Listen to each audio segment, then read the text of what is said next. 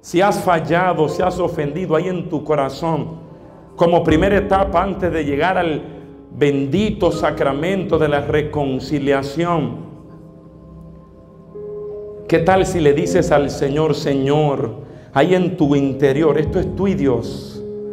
Dile, Señor, todo lo que no es de tu agrado, todo lo que no viene de ti, todo lo que me separa de tu gracia, me separa de tu presencia todo lo que me mantiene distanciado de que vivas en mi corazón. Todo pecado, Señor, repetitivo, recurrente, toda debilidad o deseo de la carne, a tentaciones concretas, hábitos repetitivos hacia el mismo pecado, una y otra vez, una y otra vez. Señor, que por tu gracia en esta hora, reciban el poder del Espíritu Santo, que los sacuda, que los levante, que les dé la fortaleza de que cuando llegue la tentación puedan resistir y vencerla en el nombre poderoso de Jesús. Señor, fortalecele, Señor. Dale la fortaleza de levantarse a todo aquel que está en la lona, a todo aquel que se encuentra en el piso, a todo aquel que ha caído, a todo aquel, Señor, que está metido en el fango del pecado. Que hoy, Señor, tu gracia misericordiosa le arrope y les alcance y extendiéndole tu mano bendita, les levante, Señor, a una vida nueva y libre en el nombre poderoso de Jesús.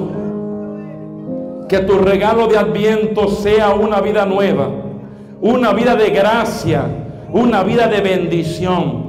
A veces estamos viviendo una vida distanciada del proyecto del cielo. Pero que mi Dios te dé una vida de gracia, una vida abundante en las cosas de Dios, una vida abundante en su palabra, en sus promesas, en los sacramentos, en la santidad, en el buscar a Dios de corazón, en la oración, en el rezo del rosario, en las devociones populares. Que Dios te dé ese amor a las cosas celestiales, a las cosas espirituales, para que entendiendo que la bendición está en lo espiritual y no en lo material Oh, gloria Baquía, Ramarajanda Reis. Señor, en el nombre de Jesús, prepáranos, Señor. Ayúdanos, Dios, a estar listos todos los días de nuestra vida. Que no nos sorprenda tu venida o nuestra partida de esta tierra.